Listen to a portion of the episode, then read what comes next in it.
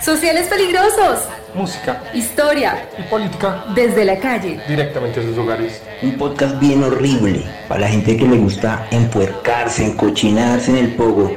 Disfruten de esta porquería.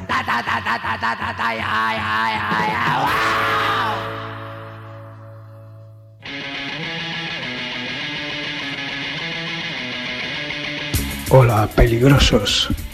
Soy Mabu TDK de Espasmódicos, TDK y Mad Punk. Os envío un saludo a sociales peligrosos. Salud y punk.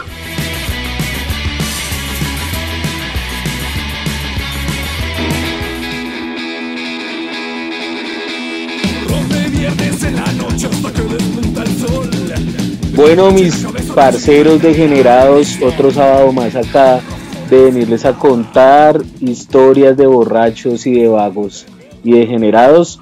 Un programa nuevamente más de sociales peligrosos y hoy realmente un programa mega especial. Es el primer programa en el que tenemos invitados, eh, invitados realmente de lujo. Tenemos a Jason y a Mortis de Salidos de la Cripta que nos van a venir a acompañar hoy a un programa bien especial que queremos dedicarle al Psychobilly, de pronto un género que no hemos tocado, hablar un poquito de la historia del Psychobilly y también de las historias que tienen ellos que son otros borrachos degenerados igual a nosotros, que pues no habiendo más en esta cuarentena porquería se animaron a venir a este programa degenerado que cada ocho días queremos traer a ustedes desde este pequeño parche de literalmente habladores de mierda. Entonces, pues nada, primero que todo, saludos para todos los que nos siguen escuchando y pues nada, bienvenidos y un cordial saludo a estos grandes y gigantescos artistas colombianos que realmente es un honor tenerlos hoy acá en este programa. Un saludo, un saludo, muchas gracias por invitarnos muchachos, es un honor para nosotros estar acá y hacer estar en este programa de los sociales peligrosos y hablar un poquito de esa música que, que nos emborracha con solo escucharla. Yo creo que nos vamos a quedar como en deuda con la presentación porque no somos tan grandes, sino más bien somos pequeños con aspiraciones grandes, entonces, pero, pero bueno, gracias, gracias por el reconocimiento, chimba. Me, me siento halagado y siento que les debo algo, muchachos. Después los invito a una puerta. Exacto. Después nos vemos y Pues hacemos creo- otro podcast presencial. Y grandes también los tiene la, la cuarentena, ¿no? ¿Cómo les ha ido con eso, muchachos? A mí me tiene anchito, me tiene gordito.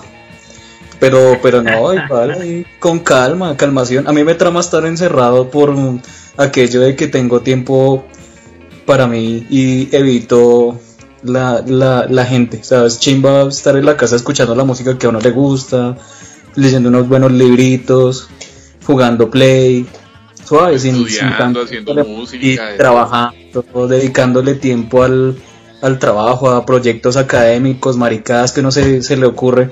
Yo creo que como estos espacios también no se le ocurren mucho en este, en esta, en este tipo de, de tragedias humanas y es repensarse uno en el mundo y, empezar a pensar y a, y a escribir cosas y hacer otras cosas. Eso me parece una chimba. Entonces no le tengo tanto, le tengo fe a esta mierda que si nos acabamos, pues bueno, nos acabamos y ya, qué mierda. Seremos una anécdota en el universo. Y bueno, eh, ya para entrar al programa y realmente empezar a hablar de lo que, para qué los invitamos hoy, eh, queremos primero empezar como un pequeño contexto del psychobilly y de pronto de sus raíces. Yo quisiera pronto hacer como esa apreciación que yo tengo y pues Mortis y Jason nos pueden ahí como guiar más. Y pues para mí el psychobilly es como esa respuesta que también tuvo el tutón en los años 80, principios de, a finales de los, de los 70 y principios de los 80, pero no con respecto a la música jamaiquina, sino ese, esa remembranza y ese revival de toda la música americana del rockabilly, el rock and roll y demás, que también surge en este caso en Inglaterra. Es como ese volverse a reinventar los rockers que habían en ese momento y pues bueno, inventarse nuevamente y sacar como ya eh, nuevo, un nuevo género, digamos, nuevos sonidos musicales y también una estética bastante llamativa que pues obviamente se influencia todo en este, como en ese punto eh, ecléptico de finales de los, de los 70s y principios de los 80 que realmente creo que es un impacto bien duro en Inglaterra y en Europa porque el psychobilly creo que es más fuerte realmente en Europa que en esos primeros años que en Estados Unidos después, en los 90 y bueno, lo que ya vinimos a conocer después. Esa es la pequeña apreciación que yo tengo entonces, pues no sé ustedes que ya son los expertos en esto que nos pueden contar. Pues expertos, expertos no, pero yo pienso que sí es como importante hablar de un par de cositas como para contextualizar, contextualizarse de dónde viene el psycho, ¿no? Porque digamos que para mí es importante siempre pensar en hablar un poquito sobre el rockabilly, que fue pues ese, ese, ese rock and roll que, que se generó en los 50 con, con todo ese swing y todo ese rock and roll que empezaron a hacer los negros y que digamos Elvis y todos estos blanquillos empezaron a empezaron a plagiar esas canciones y acelerarlas un poquito. Em, y, digamos que el, el, rockabilly tuvo su auge así tenaz en esa época en la que en el que fue muy fuerte en los 50 pero ya como que llegaron los 60 con la época hippie y el rockabilly empezó a perder un poco de fuerza entonces digamos que a finales de los 60, principios de los 70 empezó el revival del rockabilly. Entonces digamos que salieron los subculturas como los Teddy Boys, que, pues digamos que el, representante más fuerte yo pienso que sería el Crazy Caveman, que, que pienso que es como uno de los pioneros de, del revival del rockabilly, sino el pionero, mucha gente pues... ¿Stray Cats ¿Cómo? ¿Stray Cats cabe ahí? Pero Stray Cats vino después de Crazy Caveman. Looking through the wreckage in a record shop, heard a little tune that made me want to pop. My up my shoes, like a madman to the blues.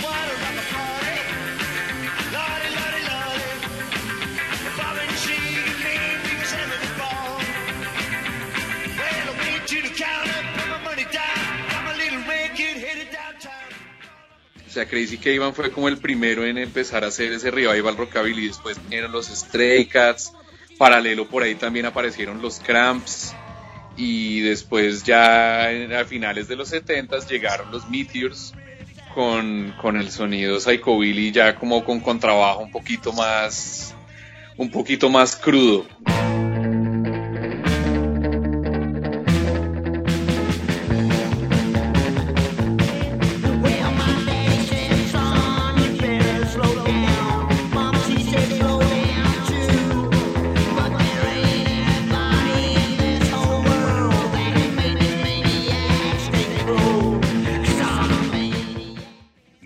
Más bastardo, un poquito más borracho, si se quiere. No sé qué opina Jay. Pero, pero igual si es como, bueno, además de como de recoger ese rock and roll 50, esa rockabilly de los 50, también es como muchos, muchos como jóvenes ingleses también como mamados de la, de la política y sobre todo como ese auge que va a tener como todas las subculturas en Inglaterra frente a lo político, es decir, de politizarse. Entonces, el, por eso es que es, chistoso como que el, el, el quiere ser contracultural y contestatario, pero entonces no, no, no es de ninguna eh, política, no politizado. Y de hecho ese era como el lema, como ya estamos mamados de, la política, pues salgamos a lo que vinimos a hacer, vamos a tomar y, por eso también la apología a otras cosas como es el terror, que el terror es totalmente contracultural al cine de terror, a los cómics, a... entonces es, es lo que empieza a hacer. Entonces es, sí, sí, muy, muy acertada su apreciación en cuanto, sí, pues yo también considero que además de recogerlo, de recoger el, eh, un, género que bueno, ya no se escuchaba tanto, también se, se empieza como a adaptar a la... A, las, a, la, a, las, a, los intereses de algunos jóvenes, entonces de algunos que querían como ya, bueno, no hablemos tanta de tanta política, estamos mamados del National Front y que, que si somos eh, somos conservadores, ultraconservadores, laboristas, no, pues coma mierda todo el mundo, vamos a divertirnos porque el mundo se va a acabar. Y, y pues que me que muestra que el mundo se va a acabar o que la gente también es mala en sí misma que el cine de terror, ¿sí? Entonces también, y por eso las letras hablan del slasher, del asesino, que pues usted no sabe qué, a, quién tiene de vecino, entonces puede ser una gonorrea asesino, un violador, y pues es, es, es lo que se ve, pues no, pues no vamos a tener miedo, pues más bien nos vamos a a cagar de la risa esto. Y las canciones hablan mucho de eso. Por ejemplo, en esas primeras bandas también, por ejemplo, de Mente Dargo, eh, de utilizar al travesti, de tra- travesti blues, eh, Busted Diamond, hablar de cosas como que no, hablemos de otras huevonadas y pues sí ser tal vez un poco eh, contestatarios y, y mucho humor negro, ¿no? Es, es como lo, lo interesante de eso, bacano por ese lado. Sí, exacto, esa es una, esa es una buena apreciación porque sí, digamos que no, yo no he hablado de eso, como que sí, además, cuando llegaron los Meteors y llegó todo el parche psycho también fue porque como que hubo como un punto en que se cansaron de las letras del rockabilly de solo hablar de las chicas y, y las malteadas y yo no sé qué, y mi chica y yo vamos a bailar y empezar a buscar otros temas contestatarios, como dice Jay, para tocar que fueran pues diferentes y que fueran llamativos para la gente. Eso, yo iba a meter la cucharada porque precisamente eso que Jason rescata de la, mm, del, tema de las películas de terror y todo esto es lo que, digamos, lo que caracteriza el psycho en la actualidad, ¿no? Esa estética eh, heredada de la serie B, de esos, de esos, de slasher, que para el momento, digamos, pegaba, le gustaba mucho a la gente, pero a veces también era prohibido verlo, ¿sí? Estaba mal visto, era cosa, era cosa de, vagos, de ignorantes, sí, esa búsqueda de la sangre, esa búsqueda del gore, en algún momento pues la sociedad lo veía como algo prohibido, y ahí radica un gran porcentaje de la contraculturalidad del psychobilly, ¿sí? Aparte que rescata, obviamente, como ya lo hemos mencionado, eh, ritmos como, como, como el country, eh, se pega de cosas del gospel incluso en algunas ocasiones, es esa estética eh, de la serie B lo que realmente le va a dar la fuerza al día de hoy al, al psychobilly y lo que lo va a, lo que lo va a caracterizar realmente.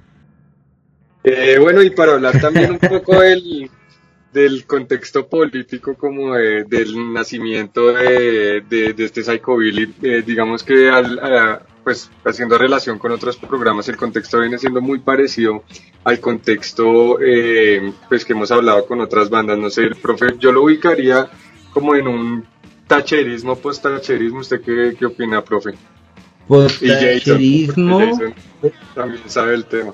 Jason también es profe, ¿no? Tenemos dos profes aquí hoy. Los profes, exacto, sí. Para que, para que sepan que esto es de vagos, pero de vagos conscientes. De vagos serios. De vagos que estudiaron. Vagos que leen.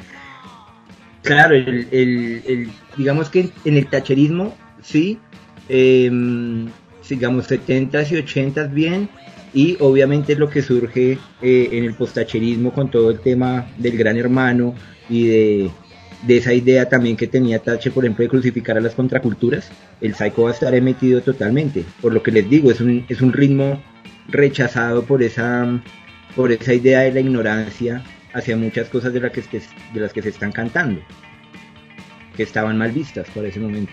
La estética, por ejemplo, pandillera y esto que se heredó también de, del tema de los moteros y de la cultura de hacer y de, y de engallar las motos, todo esto era supremamente visto como pandillerismo para el gobierno de Thatcher. Entonces, obviamente, ahí también va a radicar esa contracultura, esa idea de, de una tendencia a hacerlo prohibido, de tener esa imagen de- del pandillero, del pelo con, con, con- ¿cómo se llama esto? Como de los, de los, de los flat tops y todo esto, del- del copete, ¿m? que también hace, parte, digamos, de esa estética contracultural del momento. Los skins son calvos, los punkers tienen cresta, el, el psychobilly tiene el, el tupé. Claro, claro, y además también Claro. ligar ese tema del gran hermano con el tema del terror, ¿no? Porque realmente es una política del terror y si bien el psycho no es politizado como, como en sus letras hacia el gobierno o algo así, viene siendo politizado en el tema de que vamos a hablar del terror que nos produce vivir en un estado de, de pánico, ¿no? Y, y en un estado, pues, una sociedad, digamos, de control o algo así. Sí, no, de acuerdo. Es que, eh, es que eso es lo, como lo interesante que, o sea, también se hace como una crítica y se es contestatario, pero viéndolo des- desde otra óptica, que no es necesariamente lo político, lo que decía el profe, y es que eh, esa es la, cuando surge el tacherismo, que sí, es crucificar a todas las tribus y muchas, y mucha, a, a los, a, los, a, los, los grupos eh, juveniles. Pero pues es que para, para los jóvenes de esa época esa era la forma de decir, no, un momento, a mí no, no me jodan, atrás de que soy pobre, estoy en un barrio eh, de obreros, industrial, eh, y no tengo como muchas oportunidades, pues, que me queda? O sea, la estética de, de mostrar algo diferente a partir de lo estético, que no es solo la apariencia, sino de la música como tal, y de hablar otra cosa, de, de salirse de esa monotonía de, de la vida conservadora y esa política ultraconservadora en, y del, del tacherismo de, de Margaret Thatcher. Sí, es, es, es una respuesta contracultural distinta a la del punk, a la de los skins, digamos que sí es un poquito distinta. Y pues sí, digamos que sí se trae mucho la, la estética de, de los Teddy Boys y, combinada como con el punk, creo yo. Pues ya entrando de pronto más como hacia el tema en Sudamérica, exactamente en Colombia, quiero pues de pronto tener como o contarle a nuestros oyentes que mi primera mi primer acercamiento con el psychobilly realmente fue con Salidos de la Cripta.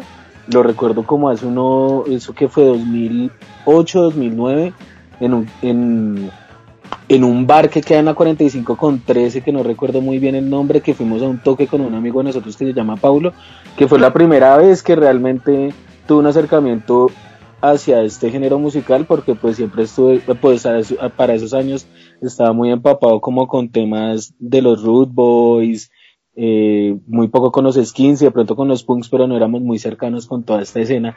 Y hace esos años tuve el primer contacto que tuve con el psychobilly hecho en, en Colombia, en Latinoamérica.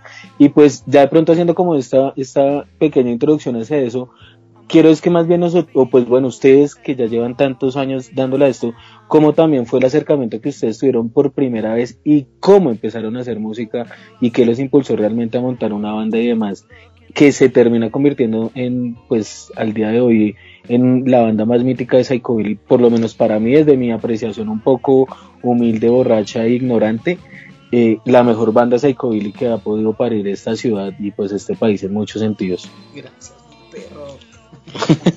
sí, gracias, marica severo.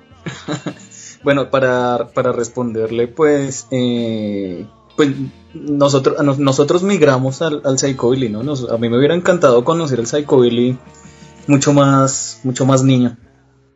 Pero sí escuchaba Psychobilly, en, sobre todo en los, en los 90s, 98, 99, en, en Radiónica a veces colocaban Reverend Horton Hit. De hecho, tengo unos cassettes grabados. Yo grababa mucho música que, que pasaba en Radiónica en, en esa tanda de 2 a 4 de la tarde, que era de Andrés Durán y, y colocaba una música muy hijo de puta. Entre esas eh, me, me sonó mucho Reverend Horton Heat y bueno, otro grupo de bandas de Cramps. Eh, pero, pero pues sí, yo pues sí, crecí en el, en el punk y, y pues lo que hice fue, fue migrar y gracias sobre todo al horror punk eh, conocí al Psychobilly. Entonces cuando estábamos en, en la universidad con Sergio, con el primer baterista de Salidos, con él pues éramos amigos de la, de la universidad. De hecho, él me- lo conocí porque él me paró por una camiseta de, de Misfits.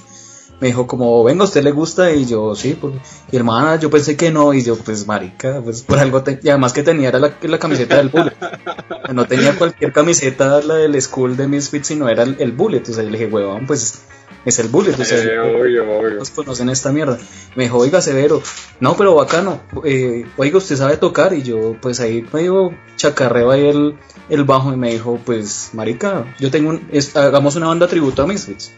Y así fue como nació Necrópolis. eh, octava Necrópolis. eh, cuando vivíamos, cuando yo vivía en Suba, nuestro primer toque fue en, en exilio. Pero pues sí, básicamente, yo Vamos, conocí. suba toda la vida, Z, Suba. presente en el rock and roll. Oh, obvio, es que este, por si no lo sabían nuestros oyentes, nosotros sí somos 100% suba desde la cuna, creo que hasta el cajón, weón. sí, Yo sigo todavía en Suba. Yo, estoy solo atrapado en Suba. Estoy atrapado en su Pero, ah, bueno, sí, pero pues bueno, sí, de, del punk y sobre todo el horror punk, porque hubo como un boom de horror punk, sobre todo en, en los 2000 eh, y es, eh, pues sí, esas bandas como Blitzkrieg, The Crimson Ghost, eh, The Spook, pero entonces también hacían festivales, por ejemplo, en, en Europa de Necromantics con The Spook o Crimson Ghost. Entonces, bueno, uy, pero qué chimba, y, y esta otra banda, ¿no? Yo pensaba, yo pensaba incluso que era horror punk. O sea, yo, yo, yo escuché, yo empecé escuchando también Tiger y yo decía, no, eso es horror punk. Ya cuando uno empezó a ver los videos, cuando se popularizó más el cuento del internet, pues ya uno como, uy, marica, pues es un contrabajo y el man cómo lo toca, qué está haciendo, qué chimba. Entonces, no sé, ya empezamos a pensar con serio como, venga, weón, y si hacemos eh, Psychobilly. De hecho, en Necrópolis nosotros hacíamos un cover de Cenobites que se llama eh, Dark Secret del primer EP, del primer disco de, de Cenobites, pero nosotros lo hacíamos en español, se llamaba Contra ellos, y de hecho cantaba una, una nena, una, una chica que era la novia de, un skin. Eh, y pues hacíamos Dark Secret, pero se llamaba Contra ellos en español. Y pues hacíamos, cogimos algunas canciones de Psychobilly y las volvimos, pues bueno, como nos sonaban horror punk, pues las tocábamos horror punk con bajo y esto. Pero pues así fue como empecé a conocer el del, Psychobilly, fue por más un accidente con el horror punk y pues me gustó mucho el Psychobilly, me, me encanta, yo dije, no, pues nada, pues así sea un cucho, nada, me- yo quiero ser Psychobilly, me voy. Y me, me casé con el asunto, me, me gusta mucho. Bueno, para mí fue un poquito distinto, digamos que yo, yo cuando, cuando estaba adolescente, pues siempre me gustó como mucho el punk y toda esa vaina, pues siempre me gustó mucho el ruidito así como pesado. Y, y pues digamos que llegó un momento en el que me acuerdo que vi Pulp, Fiction y empecé a escuchar como todo este surf y toda esta música eh, gringa de los, de los 50, 60 y yo, uy, qué chimba, severo. Y pues como también, pues me gustó mucho. Y después me acuerdo que también me llegó el, el un Give 'em debut, creo, o un Punkorama. Una de esas compiladas de, de Epitaph Records donde había un montón de bandas como Rancid, De un poco de bandas de punk y, y vainas así. Y salió, y salía una canción de Necromantics. Yo me acuerdo que la primera vez que yo escuché esa canción, yo era como, yo escuchaba un taque, taque, taque, taque, taque, taque, taque, una vaina ahí toda rara, y yo, esta vaina, ¿qué suena? ¿Qué es, marica? O sea, ¿qué, qué, qué tiene el baterista que, que hace que suene así? Y entonces me puse a investigar sobre la banda y vi que era un maldito contrabajo, y yo, no, parce, ¿qué es esta vaina tan áspera? Y me puse a investigar y me encontré con un montón de bandas muy bacanas de, de Psychobilly, me empecé, conocí Tiger me empecé a conocer más vieja escuela también, eh, Guanabats, Quakes, un montón de bandas muy bacanas. Y pues nada, me volví muy aficionado al Psycho y, y pues estaba estudiando en la universidad cuando estaba estudiando ingeniería. Eh, un, un amigo me acuerdo que me dijo como, y pues yo ya estaba buscando parches Psychobilly en Bogotá porque yo ya estaba mamado del punk, o sea, me pasó lo mismo que estaba pasando en Inglaterra por allá, pero con, con efecto retardado, que me mamé de, de- del parche político del punk y pues de esa manera de ser contestatario. Entonces como que dije, ah, el Psychobilly definitivamente es lo mío, pero ¿con quién putas parcho acá en Bogotá que le gusta esta mierda? Entonces empecé a hacer unas fiestas también, como paralelo a las que estaba haciendo Agustín en esa época. De, de- mi fiesta se llamaba La Horrorosa. Recuerdo que alcanzamos a hacer una NG Bar, fue una chimba. Y, y nada, hasta que me encontré con estos manes de salidos de la nada que iban a ir a ensayar a Cibaté para audicionar para un para un toque. En esa época Jairo, Jairo Gil tocaba el contrabajo, eh, Sergio Cervezas tocaba la bate, tocaba la guitarra y otro man que no me acuerdo cómo se llama tocaba la batería. En esa época Sergio era el guitarrista y yo fui a ver la banda y yo, uy, qué chimba muchachos, yo quiero tocar con ustedes, qué banda tan del putas, parece una chimba. Y entonces los manes como, uy, no, pues sí, vamos a ver, ti. Entonces después como que, sí, no, que hagamos una reunión y nos pillamos. Y me acuerdo que en esa época también, los me acuerdo que yo les dije como, uy, sería una chimba tocar con ustedes. Y los manes se quedaron mirándose como, me acuerdo que se quedaron mirándose Jason, eh, Jairo y Sergio. Se quedaron mirándose como, uy, marica, este man quiere tocar con nosotros. Y yo, ¿por qué se están mirando así? Y después me di cuenta cuando fue la reunión, que en la reunión estaba también Mario Cordero, que fue después el guitarrista de los Plankton. Y me di cuenta como marica, claro, es que ya tenían otro guitarro visto, weón, y por eso quedaron como, uy, weón, puta, ¿y ahora qué hacemos, marica? Ahí de frente. Sí, marica, y justo en ese inicio, pues entonces quedamos los dos. Entonces, pues como, como que dijimos como, no, marica, entonces esto, esto tiene que ser una banda nueva. Entonces decidimos fundar Salidos de la Cripta y así fue que se fundó Salidos de la Cripta en 2007 y empezamos a tocar.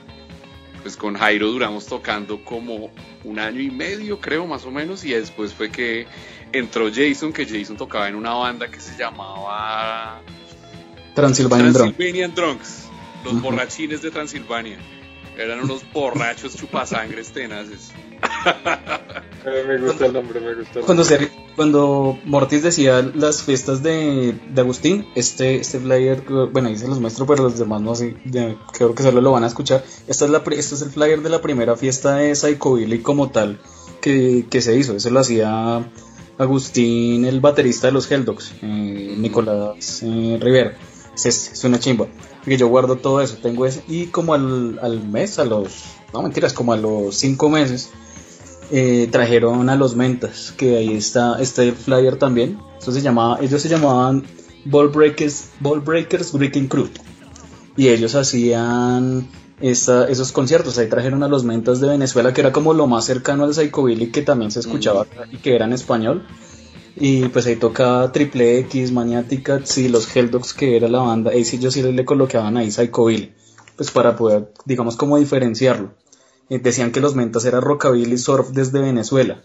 Entonces estaba como esas son esas primeras fiestas así, es más o menos como en el 2005, más o menos, 2004, 2005. Y sí, era muy, muy poquita gente, muy, y también era lo que decía Mortis, también como mucha gente, eso, digamos que eso mismo, eh, digamos, paradójicamente fue algo muy similar. Y es que mucha gente se mamó él como de, de lo que hacía, por ejemplo, por eso también a él le reprochan como a muchas personas que sí que habían sido skinheads y se volvieron psychobillies. Es- Los Helldogs eran una, una muestra de eso. Eh, un amigo entre otros, el pote, entonces el Sí. pote era de su eh, él, él también había sido skinhead. Obviamente, claro. Entonces representando. Sí, Eh, decían que era el plan de jubilación. sí, algo así. Era el, el plan de jubilación del, del skinhead. Como cuando un punkero maduraba y se volvía skin. Exacto. Cisas. Cisas. Como le pasó a todos. los- los rudos se volvían skins también, o rastas. Sí. Las dos. sí, eh, la evolución. sí, No, pero aplica, aplica- ap- O los aplicaba temus, más para volverse skins. Los raperos se volvían rastas.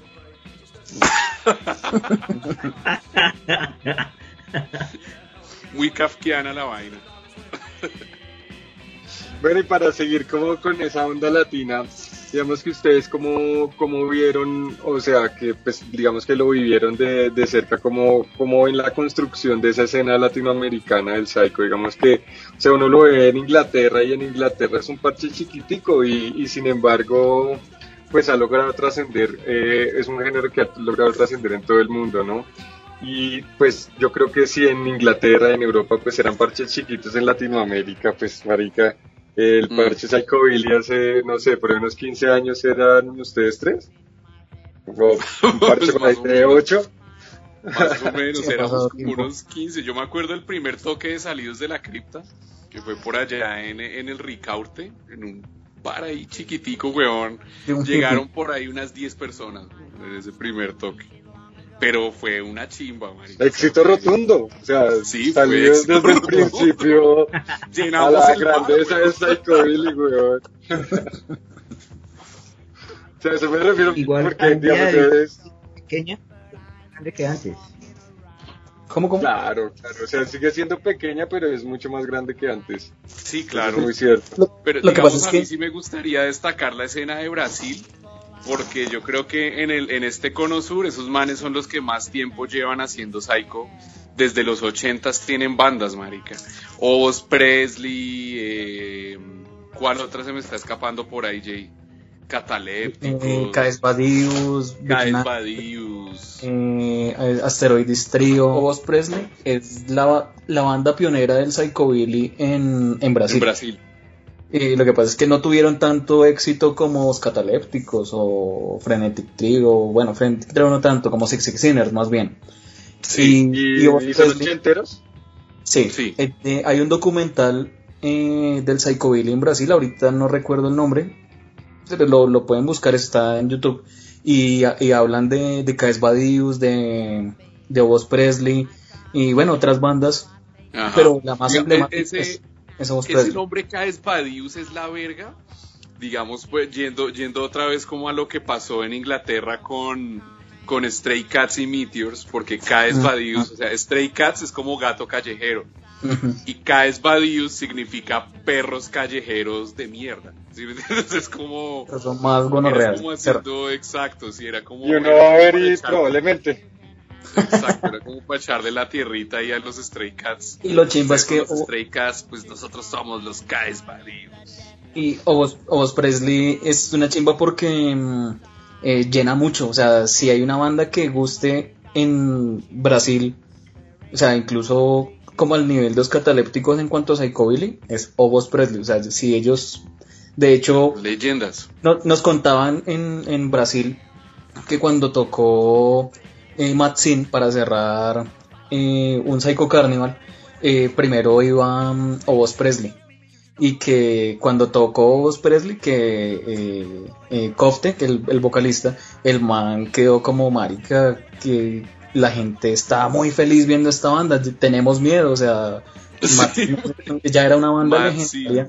Y, y no, que Kofte se, se cagó porque que no, que la gente amaba a Owos Presley y efectivamente después de que tocó Owos Presley pues la, se, se bajó un poquito como el ánimo, o sea, estuvo, o sea, la gente estuvo eufórica viendo a Owos Presley y en comparación con Matt Sin como que la gente estaba más moderada, más como, ah, ya nos sacamos todo con, con Presley. Esa banda es muy, muy buena. Muy, Muy buena. Mm. No, pero ya, ya digamos como orientando también hacia lo que ustedes nos venían contando de los festivales a los cuales han podido asistir y demás. ¿Qué fue lo que los impulsó a hacer el primer festival? Que pues el programa también nace eh, como en pre del festival que ustedes van a lanzar el 29 de, de agosto. Pues digamos que ese, ese festival yo lo empecé con Mario Cordero porque pues sentíamos, sentimos la necesidad de que existiera un, festival que agrupara a todas las bandas del género, digamos que en ese momento a nivel muy local, muy Bogotá, o sea, como reunamos a todo el parche, o Colombia, reunamos a todo el parche que, que cree en esta vaina acá y lo hacemos. Ah, y de hecho también coincidió con el lanzamiento del primer disco de Salidos de la Cripta, como Alma que lleva el Diablo que, que fue- ese fue el primer Hot Rock Fest que, que hicimos. Lo hicimos en asilo y me acuerdo que vino Psychopath Billy de, Revolver de. Palmira, vino eh, Revolver Suicida de Venezuela y estuvo una chimba. Ese festival estuvo bien bacano y me acuerdo que asilo estaba, no le cabía un arroz parado a ese lugar. Estuvo muy bacano. Fue Digamos- muy buen toque. Fue como Sí.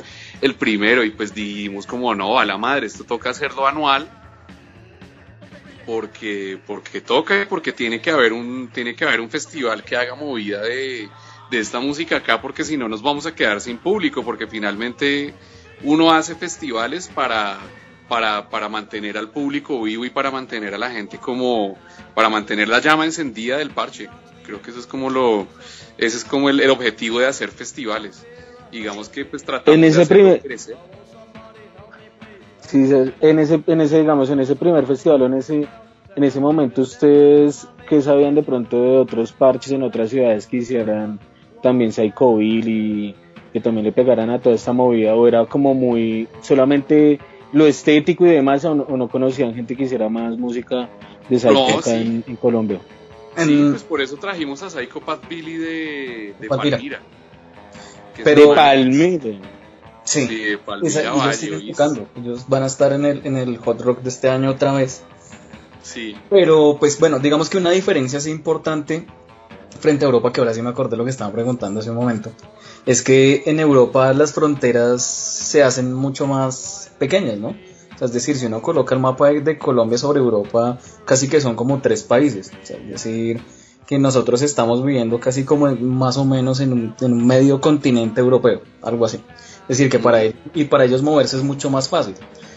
Para nosotros es, es mucho más complicado porque, bueno, por las rutas de carretera, sí, aquí no tenemos un tren que nos lleve eh, muy cómodos hasta Medellín en menos de, de 8 horas, sí, o sea, aquí son 10 horas a 12 horas de, de paseo por tierra y es una gonorrea, uno llega hecho mierda. Eso digamos es una limitante para el, para el festival, pero el festival nace con esa intención de que bueno, pues somos poquitos y, y, y- y fue un éxito ese primero, porque había una mano de gente, la- o sea, y no gente, no solo Psychobilly o bueno, o, o gente que como que uno decía, uy, este como que le gusta porque se peinó, pero y ya, pero pero había gente, entonces también como que nos dimos cuenta que no, pues marica, para mover esta vaina, nosotros tenemos que crear público, nosotros tenemos que mover a la gente. Y pues ya habíamos conocido algunas bandas como Psychopath, que son muy, muy buenos amigos. Eh, también estaban los Chevetes, que Ah, sí. eran raros porque eran como un rock and roll ahí. Son de Medellín, eran de Medellín porque de los Chevetes de la... Después se disolvieron y se se convirtieron en los Dorados, que eso sí pueden encontrar por ahí algún disco y luego el, el, el- el, pues el vocalista armó su, su parche. Pero pues de resto no habían más bandas. Es decir, existía Salidos, los Chevetes, después los Dorados y bueno, y es que ellos también tuvieron... O sea, cuando se disolvió los Chevetes se demoraron en hacer otra banda. Y los Neuronas, esa era otra banda Ya, que había los Neuronas, ahí, que era pero el ellos son más garage. garage. Ese es puro parche garage. Eh, por ahí salió una banda en esa época y bueno, unos años después, como más, sí, eh, se llamaba Gomina Rockabilly, pero no, un pedo de banda, o sea, Uy, que- no, qué bole. sí, yo soy recrítico, pero, pero sí, es malísimo. Y, y pues me bueno, gustan esas críticas, me gustan, me gustan. y no, y no había un, y no, y no había, no había como constancia. Y pues nosotros ya llevamos como un tiempo dándole, pues bueno, sacamos un disco y pues bueno, ya es como que uno dice, bueno, pero ¿y qué más hacemos? Pues continuamos con el festival, o sea, creemos público, no para nosotros, sino porque pues eh, a mí, pues yo sí lo hago de una manera muy romántica y es que a mí esta vaina me gusta un resto y pues chimba que a otra gente le guste, o sea, no, no, no Claro. Mm, por porque porque chimba que nosotros haremos pues nosotros creo que si nos damos la pela por esto no es por por plata ni por reconocimiento sino porque a la gente eh, le guste esto sí o sea la- a veces la gente no entiende eso como que ay no se creen Porque chimba porque es en el Plata festival no se ha hecho. no Si hay porque algo que no plata, hemos o sea, hecho es plata es la que no la que la que no la que hemos estado desinvirtiendo como un hijo de puta Mi Pero- prestigio porque somos hacemos mala con el fama, ¿no? corazón.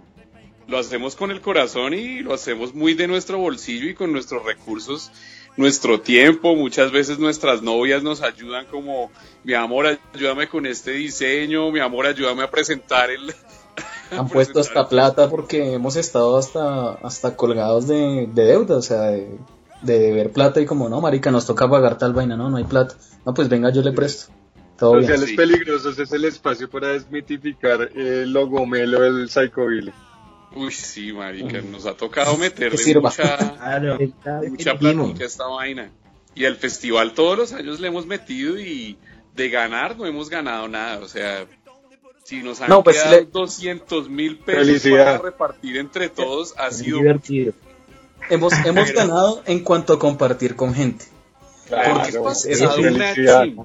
O sea, de la endeudada más hijo de puta, le me, me, me encantó haber compartido haber, así un, un café con, con Paul Lamborn, Choppy. con Choppy, que es contrabajista de, de Wanabats, de Caravans, de Orbitons, de bueno, un montón de Pharaohs ha sido contrabajista, de Mad Dog Cole también fue contrabajista. O sea, el man es una eminencia y haber compartido con el man que el man no le diga como you are the little Choppy, como marica, yo soy el pequeño Choppy, weón. No, fue puta, o sea, Una Voy bien. leyenda. voy, voy por buen camino. Me jubilo. Analogía. Y pues también digamos que gracias, gracias al festival, pues digamos que cuando, cuando trajimos a Six Six Sinners, que ese fue otro exitazo de, del hot rock, fue otro hot rock muy bueno, muy bueno cuando vinieron los Six Six Sinners, yo creo que por, ac- por acá mis peces se acordarán, fue una farra épica y digamos que ese Pues fue acordarme, otro- acordarme. Así fue la parra. Así fue la farra.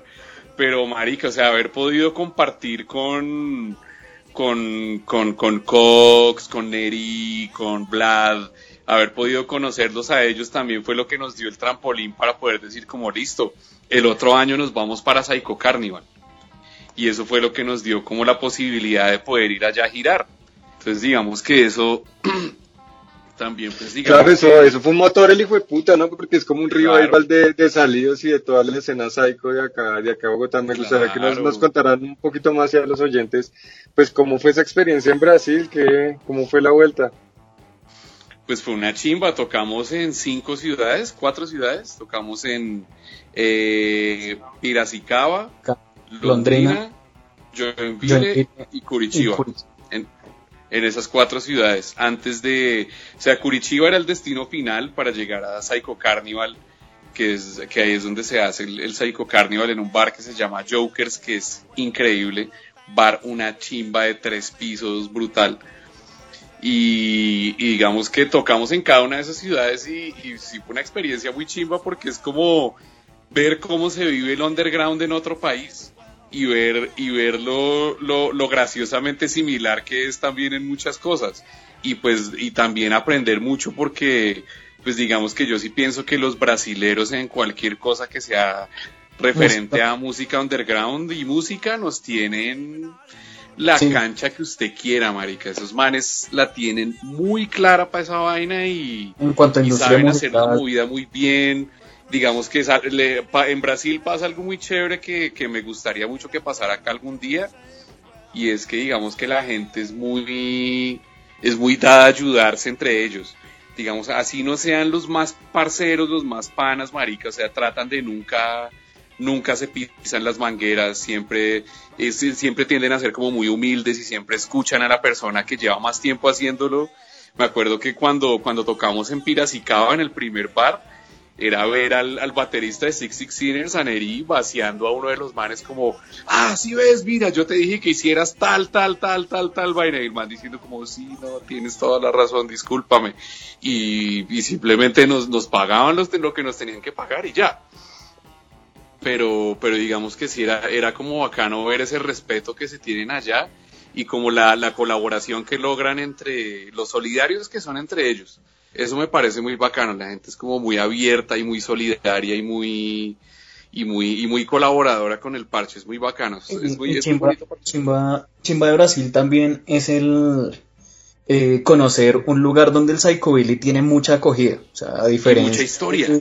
Y mucha historia, a diferencia de, de- de, pues digamos de, de acá que nosotros, pues bueno, nosotros de alguna u otra manera impulsamos el género, es llegar allá y ver señores, señores, o sea, como decir el papá de uno de nosotros, que debe rondar como no sé, los 60, se- 70 años, o sea, cuchos, cuchos que con el flat top, con el kiff, y- o tatuado con un contrabajo, un tatuaje, y me dice, pero mal que estos señores están muy señores, y les gusta el cuento, y van al concierto, y se gozan el concierto, y, le, y, y muy chévere también, como, como que uno le diga, no, qué buena banda, o sea, eso es muy chimba, pero el aprendizaje que uno tiene como banda también, o sea, más allá Claro. de como amigos, sino, eh, por ejemplo, eso nos decía Neri como, no, pues ya hicieron una gira, ya no son un grupo, son una banda. Porque cuando uno es una banda ya no importa eh, los, las, las individualidades, sino uno cómo el esfuerzo individual contribuye a, la, a que la banda crezca. O sea, ya no es Jason Ramírez, sino salidos de la cripta. ¿sí? Entonces, eso, eso a uno le cambia también la lógica y aguantarse uno, ¿no? Es que tampoco es fácil estar 13 días que estuvimos en, en Brasil, que es muy poquito, pero pues eran 13 días de dormir juntos, de irnos juntos en el, en el carro que alquilamos para, para, Claro. para la gira. De Estar olerse los pedos.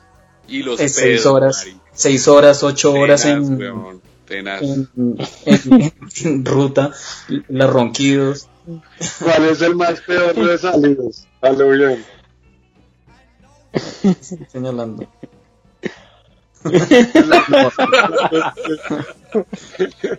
y ronca a los, a los- oyentes que están señalando a Mortis, Mortis es el peor de salidos de la cripta. Y también sé roncar, por si acaso. Y ronca como, como nadie. Es la combi o sea, una- completa, Mortis. Una anécdota chistosa es que una noche Nicolás se emputó con Mortis por estar roncando. O sea, se emputó así, literal. Y Mortis se, se le- se emputó también. Ah, entonces déme las llaves y yo me voy a dormir al carro y todos. Ay, marica, acuéstese otra vez. Pero pues, marica, es que irse de gira es tirar hostal, weón, y es dormir todos en el mismo cuarto, marica, y hágale. ¿Y todas las ciudades calientes? Eh, no, Piracicaba no tanto. Porque Piracicaba es muy Pero cerca. en general templadito. En general el clima templadito. Y además que Psycho Carnival es del putas porque es para las épocas de carnavales. Entonces, marica, usted puede salir a las 3 de la mañana y están esos piros ahí. Y hartando cachaza como locos. Y además que la cachaza, marica, ¿usted sabe cuánto vale una botella de cachaza ya? Como 8 mil pesos y una fina. O sea, la, la, la buena Yo no. Marica, la 51, 8 lucas la botella, marica. Cada- Y es una botella. Definitivamente el impuesto al hipoconsumo nos tiene jodidos, marica.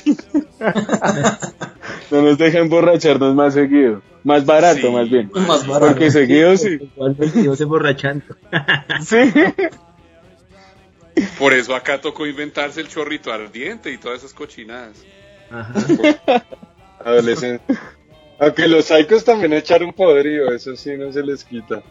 Ah, claro. Claro, también, ¿no? Y cuando estábamos en la universidad con Sergio, bajábamos Eduardo III, lo de la época, la Jamaica que era barato, que no lo había comprado John Restrepo y compañía, valía 5 mil pesos la botella de ron Jamaica. Y esa era una fiesta en la Macarena áspera. pura economía de la distrito. Ajá. Claro. Ah, vengan, y yo les quería preguntar respecto un poquito más de la gira, eh, ¿cómo lo recibió? O sea, ustedes diciéndonos que el parche Psycho de Ayara, que es como tan serio y tan, tan, tan viejo, ¿cómo lo recibieron ustedes siendo salidos? de- o sea, como banda, ¿ustedes cómo se sintieron recibidos allá? O sea, si les gustó, Re- decían como, ah, todos son un peo. No, marica, re bien, la gente, la gente muy empática y muy feliz con nosotros. Les gustó mucho la música y todo el mundo bailaba y pogueaba, marica. Me acuerdo cuando, me acuerdo mucho cuando tocamos Enemigos de la Humanidad en Psycho Carnival. Todo el mundo así con las manitos bailando la rancherita y todo, weón. Fue muy bacano, weón. No, igual, igual cuando entrábamos como, o sea, la gente, eso es lo chévere también, ¿no? Que no importa de dónde vengan, la banda, el origen de la banda, queremos ir a verlo, o sea, ver qué es la vaina de la banda. Y bueno, Sí. y otra cosa es que nosotros la, la gira la hicimos con Neri y pues eh, eso era como un sello de calidad, o sea, nos decían eso, sobre Sí. todo los- en los venues donde tocábamos. Como no, es que lo recomendó Neri de Six Sixteeners. Y si el man dice que ustedes son buenos, es porque son buenos y por eso les abro las puertas del bar. Si fueran otros, otros putas, pues no, ni mierda, ni les abro la puerta. Pero Sí. pues ustedes están recomendados por el man. Entonces, como, ese es como el plus del, de haberlos traído, a conocerlos, de habernos como vuelto como parceros de, de los manes. Y también que, pues Neri dijo, no, ustedes tienen que venir a Brasil. O sea, no sé qué van a hacer, pero tienen que venir y tienen que girar en Brasil. Tanto así que el man nos sigue insistiendo como, bueno, y, y tienen que volver. ¿Y cuando vuelven? De hecho, nos estaba Sí. insistiendo que fuéramos este año en octubre para un festival que hacen allá, eh, que es como de, de- de motocicletas. De moto. sí. Llevan, llevan, llevan bandas de Psychobilly grandes. De hecho, llevaron a Batmobile el año pasado. Y por lo que no los habían podido llevar en el 2018, que tocamos, sí, 2017, ahora, ahora se me olvidó. 2018. 2018 que tocamos allá. Entonces sí, sí es, sí es, sí es acogedor también en, en ese caso. Como bueno, por lo menos la gente va y va, bueno, a ver estos manes que, que pintan o qué. Ya después de que tocábamos como, oiga, qué buena banda, hasta los mismos dueños de los bares como, venga y trajeron algo, sí, camisetas, Ah, bueno, véndame dos camisetas, una para mi mujer, una para mí, véndame el vinilo. ¿Y qué más tienen? No, eh, no, llevamos unos pincitos, unos, poquitos que nos quedaban, no, no, véndame el pin también. Eh, ¿Cuánto vale esto? No tanto. Y a veces, pues, no, tome hasta... Y bacano porque la gente apoya mucho, compran la merch. Y también digamos que bacano porque les gustó mucho el sonido, ¿no? Porque decían que, que nuestro Psychobilly era como bacano porque era como variado, ¿no? Era como muy... O sea, como que había canciones pesadas, había canciones rock and rolleras bailables. Y digamos que sí, siempre ha sido como nuestro sello, como hacer, hacer, hacer de, hacer Psychobilly, pues en general vieja escuela, pero, A pero nuestra como variadito. Ujú, Como en nuestra manera, sí, sobre todo. Pero sí es muy diferente los festivales, o sea, es un país con mucha tradición y aquí nosotros estamos tratando de construir público. Es muy diferente.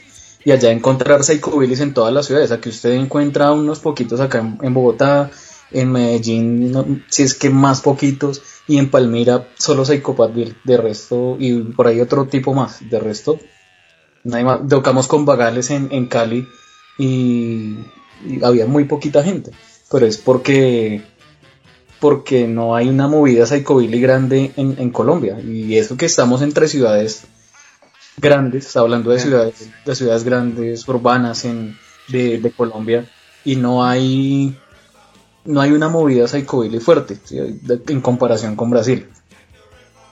Sí, pero digamos Eh, que acá, acá también hay bandas bacanas, digamos, yo destaco a Goul Espantos, a los Psicotrópicos, digamos que se está haciendo una escena nacional chévere y han salido bandas nuevas que están muy bacanas, está Fantasmatic, Muy buenos. está, está eh, en Ecuador, también hay preguntar bacano, están los Rocking Crueles, están los Gatos Zombies, acá también están los Rat Demons, está, hay, hay un montón de bandas nuevas que vale la pena escuchar. Estás como diciendo el crew que va a venir para el Hot Rock. Sí, señor. Voy a aprovechar para hacer la cuñita. Invitadísimos al Hot Rock Fest el 29 de agosto, ¿Qué es desde el- las 4 de la tarde, con donaciones voluntarias. Yo quería, Quería preguntar, era eso precisamente, cómo, digamos, el, el hot rock que ya va para la séptima edición, seguramente ha, ha ayudado a que la escena crezca mucho y de pronto de ahí del hot rock o de gente que ha ido a los hot rock han salido estas bandas que ustedes están mencionando ahorita. Sí, esa es la idea.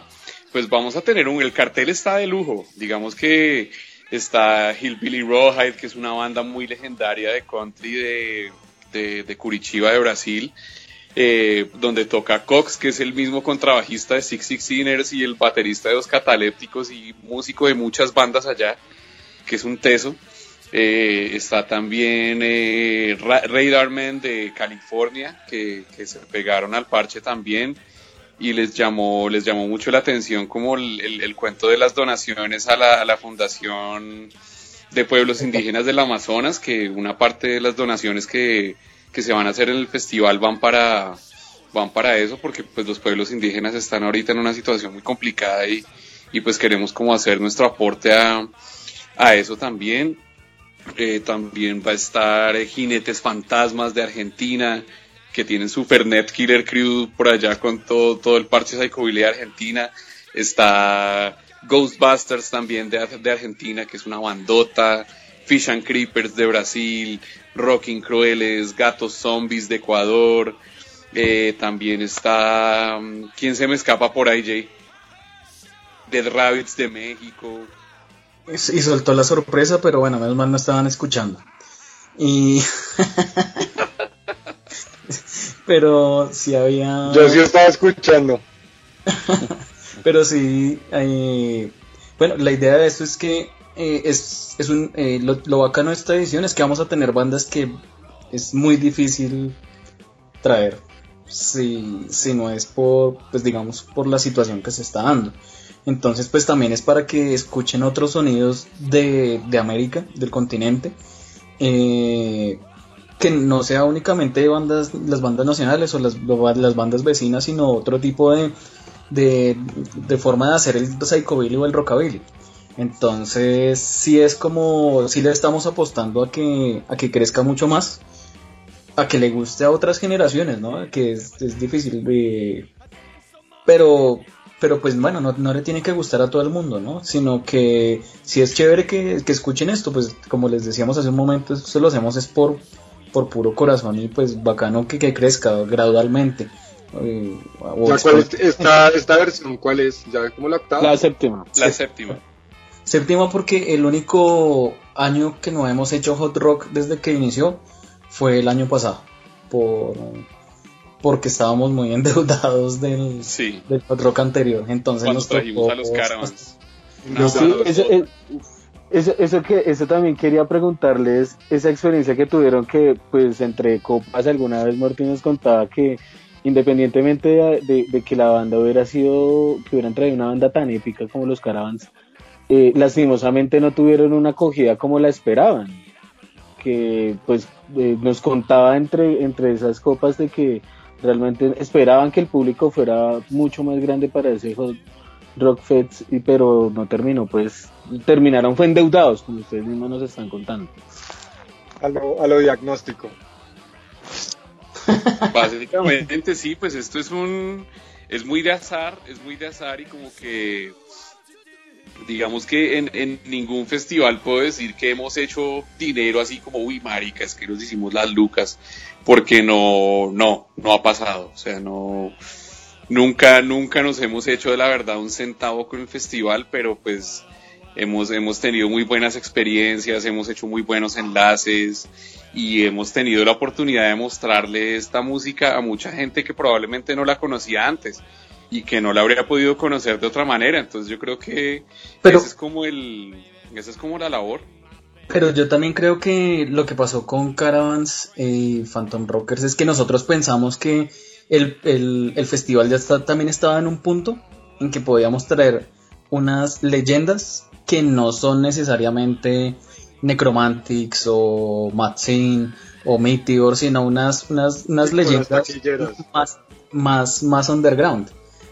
Pensamos eso, como que ya teníamos un público más maduro y que pues bueno, que la gente de alguna u otra manera, nosotros ya llevábamos eh, 10 años de mm, como salidos y pues bueno, pues eh, ya hemos viajado a muchos lugares que la gente iba a ver un cartel de esos y iban a decir, no, de cabeza voy a ir a ver Phantom Rockers. Mucha gente, a diferencia de lo que pensábamos, mucha gente fue más a ver a Phantom Rockers que a Caravans. Y Caravans es una banda inmensa, o sea, no, no saben la calidad musical los que se lo perdieron. La calidad musical que se acabaron de perder. ¿Por qué? Porque Mark Pennington empezó siendo el contrabajista de Caravans. Y si uno revisa los videos clásicos de, de la historia del Psychobilly, por ejemplo, el Club Food y como las bandas pioneras del Psychobilly y el Neo Rockabilly, de Caravans tiene un lugar grandísimo en esa historia. Pero pues bueno, pensábamos que la gente, y por eso hicimos el Meet and Greet, o sea, sobre todo enfocado en Caravans, pero no, la gente buscaba era a, a Marburg, a- y, no, y no es que esté mal, ¿no? Sino que sí pensamos que, que iba a haber como una un mayor reconocimiento a esa historia de, de Caravans. Y bueno, y también por Choppy, que Choppy es un teso, o sea, es un contrabajista, o sea, no se imaginan el nivel de contrabajista de ese señor, y ese- y es, un, es un señor de edad también, que también tiene problemas como de, de columna y eso, pero el man hace, el- hace un show de contrabajo que, que no, eso es de, de alquilar balcón. Y, y eso que los teníamos en un lugar muy, muy, como muy cercano para que la gente los, los viera, hablara con ellos, tomara la foto. Pero pues no, pues es decir, ahí como que nos, nos, nos falló un poquito el estudio de mercado, pero es que sí, hay que, hay que pensarlo también desde esa parte, ¿no? O sea, nosotros hicimos una inversión que pues esperamos recuperar, pero pues bueno, no fue, y pues lo que, es- lo que hicimos no es, no está todo mal, no está mal, sino que pues eh, sí pensábamos como que bueno, no, si ya la gente le ponemos caravans y, y van a venir de otras ciudades hasta de otros pa- había gente, pues los amigos de Ecuador, eh, Pepe, el contrabajista de Gato Zombies, él me escribió con, uy no, de caravans, no, weón, de cabeza, yo voy a estar allá. Pero pues bueno, la gente tiene sus problemas también y pues también fue como un momento difícil como económico para muchas personas en, en ese momento del año, entonces como que bueno, pues no, no fue, no cumplió con la, con la expectativa que nosotros pensamos que, que, iba, que iba a tener. Y en, y en esta edición hacemos algo similar, por ejemplo, con Ruid Armen, que Ruid Armen es una banda nueva, de hecho Ruid Armen ustedes van a mirar la discografía y tienen solo dos EPs. Y ahorita van a lanzar el, el- el primer LP, primer larga duración de la banda, y es una banda que es, es tremenda, es muy buena. Y, y- y eso es bacano. Como lo que usted dice, como de, también como de mostrarle a la gente, porque la gente se queda pensando, no, es que Psychobilly solo es Demented Argos, Catalépticos y Six Sixteeners y ya, pum, se acabó el asunto. No, hay otras bandas y bandas nuevas, que ese, ese ha sido como un problema también dentro del Psychobilly, es la renovación, es decir, cómo, cómo se está renovando el género, eh, o cómo se renueva la, la- el- el- la subcultura, la contracultura más bien. Eh, cómo se renueva. Entonces, allí hay una renovación en unas bandas buenísimas. Y podría aquí sentarme a hablar de bandas nuevas como Stage Fright, eh, Test Pilots, Test eh, Pilots. Train Blasters, bueno, un montón de bandas que hacen una música brutal y no tienen nada que envidiarle a las, a las bandas a las bandas pioneras. Lo bacano de, de eso también es que las bandas se mantengan, ¿no? Entonces también eso, también eso le apostamos mucho en, en el Hot Rock Fest, sí, y a veces como que no, eh, vienen a veces las, las críticas y es que no, es que nunca nos abrieron el espacio y por eso se acabó la banda, pero no, es que el Hot Rock Fest no es el único espacio para hacer música en, en el país, usted puede crear su espacio, hágalo, eh, muévase también, ¿no? O que no necesita de alguien más, hágalo usted, así como nosotros empezamos haciendo nuestros toques porque no había dónde o porque alguna persona, algún curioso le gustaba la vaina y venga y por qué no hacemos un toque, no, camine y bueno, llenaban eso de, punqueros, de calvos y pues bueno, toquemos y ya, la gente le gustará o no. Eh, es también eso, o sea, es crear el espacio y, es un espacio para que la gente, como decía, eh, decían ahorita, y es que mm, eh, el festival tiene también que cumplir una labor pedagógica y es como de abrir, abrirle las orejas a la gente, no abrirle los ojos, sino abrirle las orejas a la gente para que escuche otras propuestas de lo que puede ser una, una escena. Claro que sí, y como para darle también la bienvenida a Nico, me gustaría preguntarle pues cómo ha sido su experiencia con, con estos dos montando este festival que pues ya, ya va tantos años.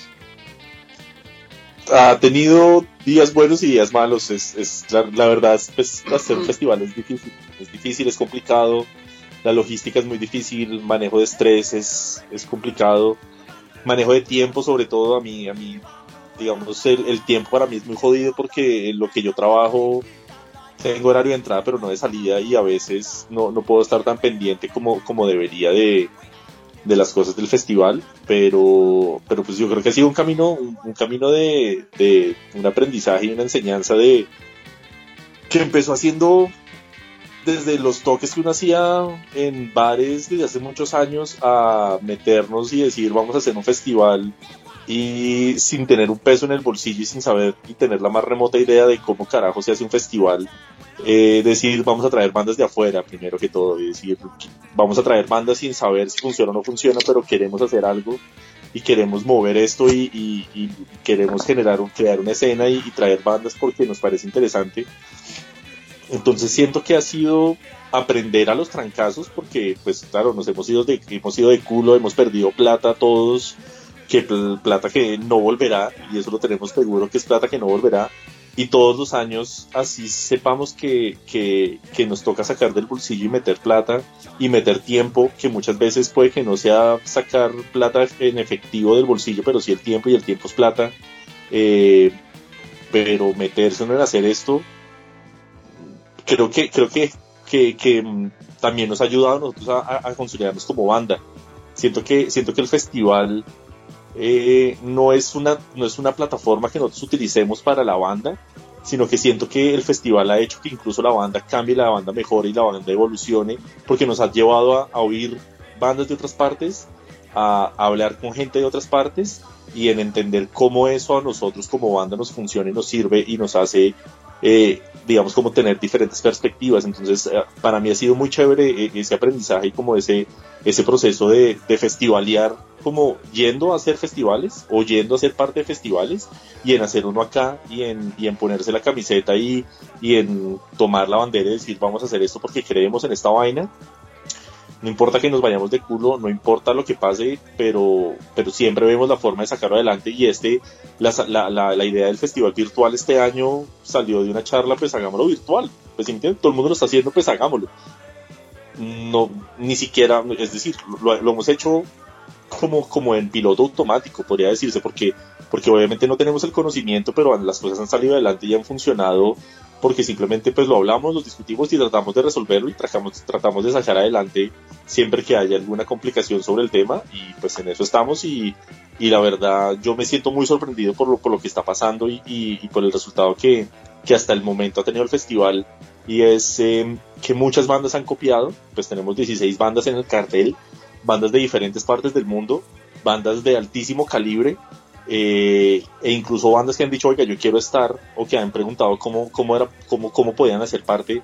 Entonces, a mí me tiene gratamente sorprendido que, que ya está funcionando y que está teniendo como, como impulso y está teniendo, eh, cogiendo como fuerza. Me parece que, que, que pase lo que pase este año, siento que todo lo que va, todo lo que sea es ganancia, sobre todo en este contexto tan complicado en el que estamos. Eh, y esperar que, que el 29 pues todo salga maravilloso, que mucha gente se conecte, que copie, que done, porque más allá de que sea plata para el bolsillo, porque no es plata para el bolsillo de nosotros, es, es, es como sintonizarnos con el momento que estamos viviendo y es eh, aportémonos entre todos, aportemos todos y aportémonos entre todos como para, para, para entender lo que está pasando. Entonces, pues muy contento y muy entusiasmado con, con que llegue ya el 29 y, y pues también agradecerle a ustedes por, por el apoyo, porque también han estado muy pendientes y han mostrado mucho interés y pues eso también se agradece eh, con los perritos y con los parceros que uno tiene para darse la mano y apoyarse en estos momentos. Bacano. Y, y ya como para entrar en la parte final del programa, pues, o sea, digamos que ahorita la pandemia nos ha obligado a un montón de bandas como a reinventarnos, odio esa palabra, pero tristemente es así. ¿Ustedes cómo, cómo fue la experiencia de salir de la cripta con este tema del live, del, del hacer ya música? Pues no sé, ¿cómo lo hicieron? ¿Cómo? Cuéntenos un poquito más como al respecto, cómo, cómo fue esa experiencia. Pues fue muy bacano porque digamos que lo bueno es que tenemos el apoyo de Black Box Films, que, que son que nos han apoyado un montón con este festival en la parte audiovisual digamos que ellos son los que con ellos grabamos un par de lives y ellos nos, nos hicieron la captura de video de, de, dos de los lives que van a poder ver en el festival. Uno es el de Salidos de la Cripta y otro es el de Mortis y los Desalmados.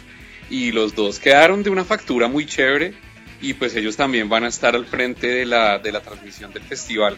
Entonces digamos que yo rescato mucho la amistad y como la, los enlaces y los y los las cosas que uno puede hacer con, con los amigos y con la gente cercana como esto que estamos haciendo en este momento poder contar con ustedes pues es del putas porque porque pues son son son amigos y son gente afín a nosotros y, y pues de verdad apreciamos mucho cualquier cualquier parcero que nos esté ayudando y nos esté colaborando con esto pues es, es importante. Estos ensayos estos en vivos el de salidos de la cripta lo grabamos en Line Up eh, y nos reunimos y, y, con el equipo de cámaras y eh, yo llevé un par de cosas con Mausoleo Producción Sonora, que es mi empresa de, de sonido, y pues llevé algunos micrófonos. Eche la cuña que todo bien.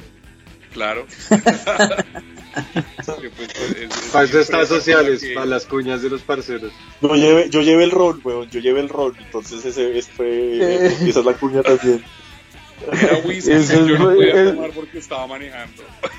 El sello de garantía es el ron. Pues es que en el, de, hablando de, de, cómo nos, nos cogió esta, esta vaina, eh, al principio nos preocupaba era eso, como que pasara mucho el tiempo y no, y no hiciéramos música. Entonces sí, eh, andábamos así todos paranoicos, incluso nos, nos, nos obligábamos a, a, hacer videollamadas en las que íbamos a componer. Sí. Entonces creo que ese, ese no es un ejercicio, pero eh, no hay que hacer, no hay que presionarlo porque uno tiene presión de muchos lados, ¿no? Entonces teníamos la presión del trabajo, eh, hablar de la cuarentena, de no poder salir, entonces uno se vuelve una mierda y uno solo, y no solo va a pensar en eso. Entonces también la, la, los procesos creativos van a girar en torno a eso, y pues tampoco, qué mamera. Y cuando hablamos del festival, nos, nos, nos, nos, nos causaba como curiosidad también, como bueno, ¿cómo será en Argentina? ¿Será que si sí tienen espacio para tocar o no? Entonces cuando, ahí fue cuando empezamos a hablar con las bandas y venga usted, no, nada, hace un mes no nos vemos y, y venga, y será que se, pues vamos a ver si podemos. Entonces, por ejemplo, hubo una banda muy buena que pues no pudieron hacerlo, Clan Farsante de Argentina también. Ellos que lo intentaron, lo intentaron, pero preciso el, cuando la primera vez que lo intentaron tuvieron un problema, alguien tuvo un problema familiar, es como delicado. Entonces luego pues eh, no podían. Bueno, entonces les dije, no, pues todo bien, parceros, pues uno como, uno como presiona esas cosas, ¿no? Entonces digamos que eh, también el festival, en este, en este caso, es como una vía de escape para que las bandas tengan un espacio para seguir haciendo música o por lo menos para que no dejen de tocar. Y muchas, a muchas bandas les tocó ensayar, ensayar para poder sacar un, material eh, de calidad para el festival. Otras bandas me dijeron, no, ensayamos dos veces y nos salió una chimba. Ah, bueno. Otras bandas les tocó hacerlo, repetirlo. Entonces es, es muy bacano que también haya un reconocimiento del público por lo de los aportes.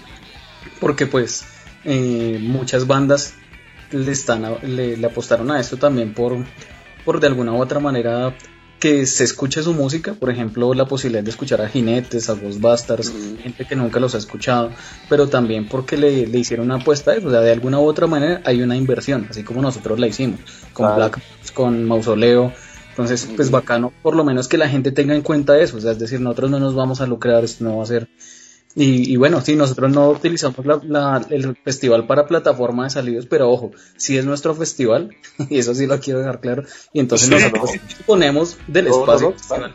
Y los Six Sixers niños catalépticos cuando hacen Psycho Carnival no se van a poner a abrir, o sea, olvídense de eso, muchachos.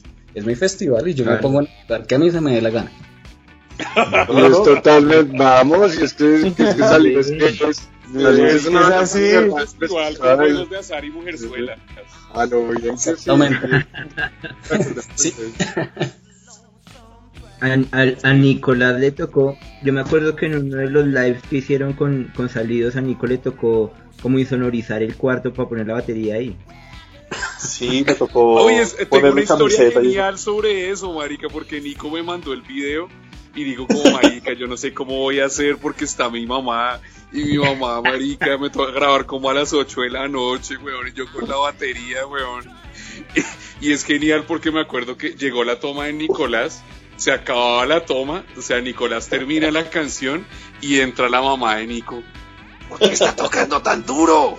Toque más pasito. Y yo ya, ya terminé, mamá. Y digo como, no mamá, ya acabé, ¿quieres verlo? Quedó genial. Y tal. Lo que callamos que no vaya saliendo en bateristas. la cámara, Nicolás, hombre, por favor. Ahí salió, ahí salió. La verga. Fue, fue el cierre, fue el cierre. No, Fue y- bacano, fue bacano. Fue, fue trabajoso para todos, pero fue chévere. No, y es que para una banda, es que para una banda pasar un año en limpio es muy berraco. O sea, usted siente que, que lo van a olvidar, que la gente ya no va a copiar, que usted se, va- se volvió malo, que la banda no va a sonar igual después. Eh, es difícil, es difícil y, y más, y también eso es que uno como músico pues quiere tocar. güey. Uno quiere salir, uno quiere estar en el bar, uno quiere ir a hacer la prueba de sonido, uno quiere, uno quiere tocar.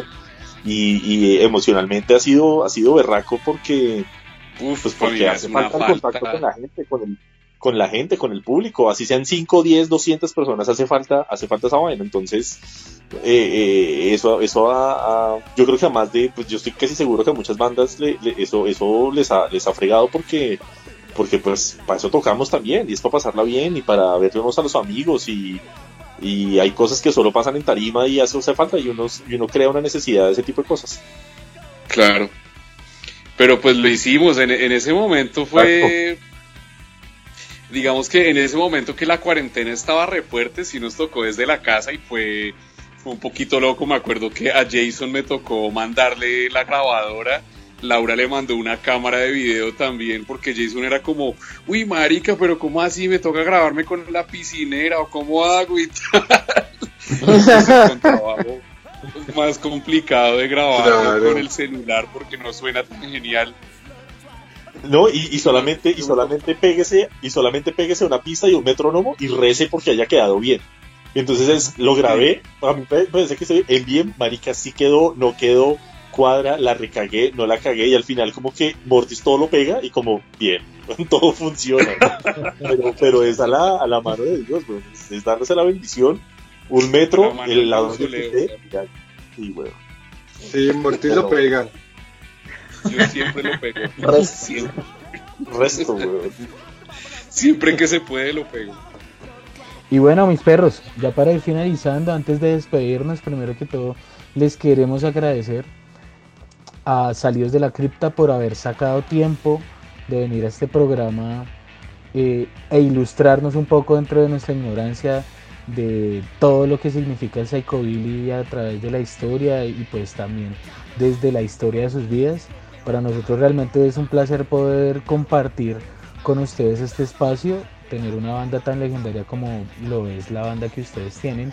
Y pues antes que nada, primero queremos invitarlos a que nos puedan, a que puedan más bien hacer unas cuñitas ahí para todos los emprendimientos de sus parceritos que tengan en mente, porque pues también la intencionalidad de nuestro programa es también poder ayudar a todos esos emprendimientos que están saliendo ahorita con toda esta mierda del COVID que nos tiene jodidos económicamente a muchos. Entonces, pues nada, mis perros, ahí les dejamos para que nos voten sus cuñitas. Listo, tengo varios porque una cosa del festival es que también hemos tratado de apoyar esos emprendimientos de los parceros. Eh, entonces, sí, se, para los que se han dado cuenta, hemos tenido una feria de marcas independientes desde la quinta edición y pues me parece que ha sido como un espacio para, para, el- para los parceros y sus negocios, ¿no? Eh, tengo varios. Eh, uno que nos ha apoyado en, los últimos años, que es Meow Zombie Store, que es una, una tienda de ropa mm, eh, de chicas, pues ya hace como ropa pina, pero pues también hace, hace unos cojincitos así como chimbitos, así como este de vampira, hace del, del monstruo de la laguna, hace resto de cosas así como bien, bien interesantes, a la rock and que también nos ha apoyado, a Mauro Scorpions que es tatuador, a Pedro Castillo que es tatuador también, mm, bueno, es que tengo una lista hasta larga, pero bueno, ¿quién más? ¿Quién más? Eh, Zetas Baue, que es una chica que hace, eh, vende mm, eh, orellanas, eh, cremini, bueno, todas esas setas también las lleva a domicilio y el es un señor, es un señor, una- un viejito, pues, el que hace los domicilios y pues lo de la plata de los domicilios va para el señor eh, Ramón, que es una chica que se le enfermó su, su perro y ella hace sabajón, entonces lo pueden buscar en Instagram como Ramón, así estoy diciendo los nombres tal cual como aparecen en, en redes sociales. Eh, y pues bueno, pues si, si se me ocurre alguna otra ahorita les, les comento. Bueno, voy yo. Eh, yo voy a empezar por Black Box Films, que hacen contenido audiovisual eh, de óptima calidad, genial. Eh, ustedes tienen una banda y pues pueden verlos en vivos de salidos, todos los están haciendo ahorita ellos, son muy buenos. Eh, tienen full equipos y son buenísimos y pues es bien importante. Eh, voy con el mío y me disculpan, que es Mausoleo Producción Sonora, que pues somos un estudio de grabación, que producimos música, trabajamos también sonido para audiovisual, sonido directo, todo ese tipo de cositas. Si quieren producir un disco, no duden en llamarme y con mucho gusto les colaboraré. Eh, también en emprendimientos de parceros. eh, un momentico, déjeme pensar. A mí se me Eh, Nico. Nico. Ah, no, ya. Que a mí se me viene a la cabeza el mono, weón, con su, con su tabaco, el pantera. Antonio Aperador está haciendo domicilios de panadería. Pueden escribirle, llamarle, búsquenlo así, Antonio Aperador en Facebook. eh, y él les hace el domicilio hasta, hasta su casa de cualquier cosa de panadería. Yo me mamé como 30 liberales en una semana. Tengo un problema de azúcar, pero, pero, pero no, están una chimba, son muy ricos y además frescos. O sea, me los comí durante una semana y, y no, nunca perdieron la calidad. Una chimba muy recomendado también. Ah, bueno, sí, tengo otro ¿Quién amigo, está eh, suba? Raúl Skull and Bones. Skull and Bones Tattoo. Raúl Skull and Bones es un tatuador también muy bueno y también tiene un emprendimiento nuevo genial para autocultivo. Para autocultivo de marihuana en la casa. Y tiene, o sea, el, el kit que vende el hombre viene con, con la semilla, viene con la matera, viene con las tijeritas para podar, eh, viene con una asesoría con esta va a la casa de usted y le dice ponga la matera aquí que este es el mejor lugar eh, ¿Y con razas todo lo, todo, todas las razas las tiene con su porcentaje de THC su porcentaje de CBD todo viene súper bien discriminado y tiene como cuatro cepas de plantas unas flores deliciosas. Para terminar, las restaurantes vegetarianos o de cosas veganas. Frambuesa, que es una pastelería, una chimba. Eh, vegan, eh, ¿cómo se llama la de verde? Bueno, eh, Eh, Busy Busy Burger. Burger. Busy Burger. Busy Burger, bueno. Busy. Burger. Eh, Imperial Health, que es, eh, hacen sushi vegano también. Eh, Pan de Nobles, que es una empresa familiar, pero también hacen muy buenos domicilios. Bueno, hacen domicilios y son muy buenos los tamales, se los recomiendo los tamales veganos de Pan de Nobles. La cocinita verde. eh, y esos son los que se me ocurren ahorita de comida que me han estado llenando la, la cena y el estómago. Pero estoy así, gordo.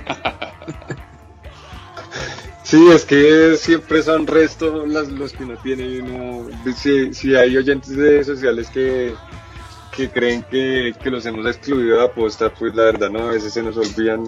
Yo fumo Ay, marihuana, entonces pues se me ¿cómo olvidan. se llama el emprendimiento de Leo? ¿Cuál? ¿Cuál Leo? ¿Cuál Leo. ¿De Leo?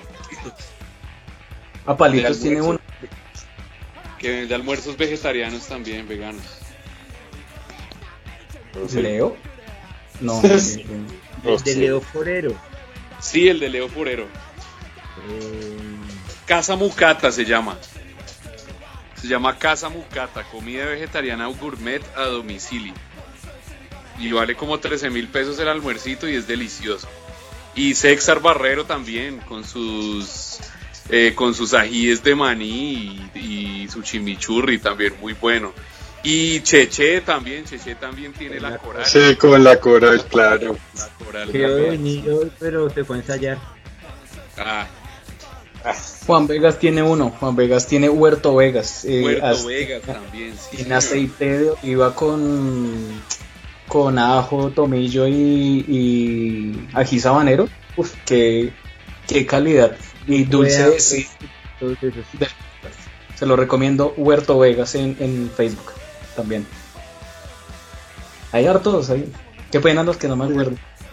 Sí, a lo bien, qué pena con Ah, bueno, y también pues para, para recordar ahí de nuevo la cuñita, que recuerden que una parte de las donaciones van para la, la Organización de los Pueblos Indígenas del Amazonas, la OPIAC, que pues están apoyando ahorita todos los, los la- muchas etnias indígenas del Amazonas que están ahorita pues en una situación muy complicada con el COVID porque pues muchos tienen muy poco cubrimiento de salud allá y, y pues también están complicados de trabajo, entonces es un buen momento para, para meterse la mano al drill para ayudar a otros. Chicas. Claro, claro, siempre. Eh, bueno, hágale, Harry. Cierre, cierre el programa, hágale usted. Bueno, pues mis perros, ya después de todos esos emprendimientos que nos dejaron porque a lo bien hicieron más de los que nosotros hemos hecho en todos nuestros miseros programas. Eh, la- así es la verdad, así es de miserable este programa, weón, que ni siquiera hemos cubierto tantos Sí, emprendimientos sí, como ustedes en uno solo. Pero Nosotros no, nada, como de a tres. Sí, se los mandamos de a dos como para no quemarlos. Pero bueno, también este, este espacio también se trata de eso, de poderle abrir como, como el, o bueno, dar a conocer a toda esta gente que está haciendo algo y tratando de sobrevivir. Eh, también invitar a todos los que nos escuchen a que a lo bien el 29 no sean hijueputas y vayan y vean el, el, el festival que pues están haciendo, que de verdad no sean miserables, que es gratis, lo pueden ver, ya que les duele ir a pagar una boleta de 5 mil pesos y llegan a retacarla por mil, pues vayan esta vez que solamente les cuesta un clic eh, para ir a ver el Hot Rock Fest, que ya es su séptima edición, que pues ya escucharon el cartel de mano, de, la voz directamente de las personas que lo están, que lo están haciendo, y pues a lo bien. eh, apoyen a todas estas cosas que están haciendo pues nuestros parceros y toda la gente que está tratando de moverse en lo musical, en lo creativo y bueno, en miles de cosas. Y pues nada, esto fue, ya no sé cuál es el programa ni el número del programa que estamos haciendo, pero creo que va a ser el mejor programa que hemos hecho, o por lo menos el mejor, el, el- con el el que tenga mejor audiencia. Si no estoy van a- este es el programa número 13. Sí. Ah, ¡Oh, perfecto! Perfecto. sí, sas. Sí, sí, es el programa número Esperen, 13. esperen que les voy a botar una chiva. Les voy a botar una chiva. En el Hot Rock Fest, eh, para las primeras dos personas que donen 100 lucas o más, va a haber una botella de Jägermeister a domicilio. Y con, y con cositas, ¿no? Y, y- y creo que hay un par de cositas más se le va a Y un agregar. par así de cositas, hay premiecitos y sorpresas también para Entonces nos va, nos va a tocar donar, profe, desde su casa. Lo más fijo es que nos vamos a reunir a verlo en alguna casa. Ese es el mejor plan, si se pueden reunir. Ese plan pues, estaría bueno. Sí, estaría bueno, Sí, va a, to- va tocar hacer al profe. sin lucas. Y pues bueno, ya esto fue el treceavo programa de Sociales Peligrosos con los mejores y más ásperos en el Psychobilly en Colombia. Salidos de la cripta, por favor, apoyen a lo bien. el Hot Rock Fest el próximo 29 de agosto, no sean miserables. Y pues nada, cuídense del COVID, que esta mierda ya está pasando para que nos veamos en las calles, delincamos, nos emborrachamos, pichemos y peleemos. Un abrazo para todos, que tengan feliz fin de semana.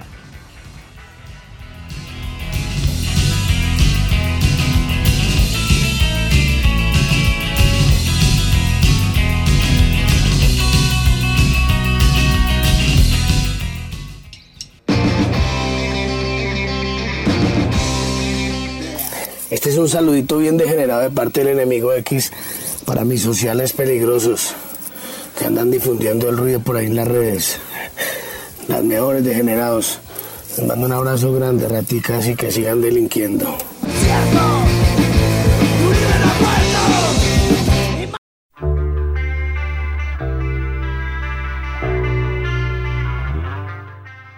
Y recuerden que esto fue Sociales Peligrosos. Sociales peligrosos. Sociales peligrosos. Sociales peligrosos. Sociales peligrosos. Sociales peligrosos. Sociales peligrosos. Sociales peligrosos. El mejor podcast de esta gonorrea de ciudad. Gonorrea Ome.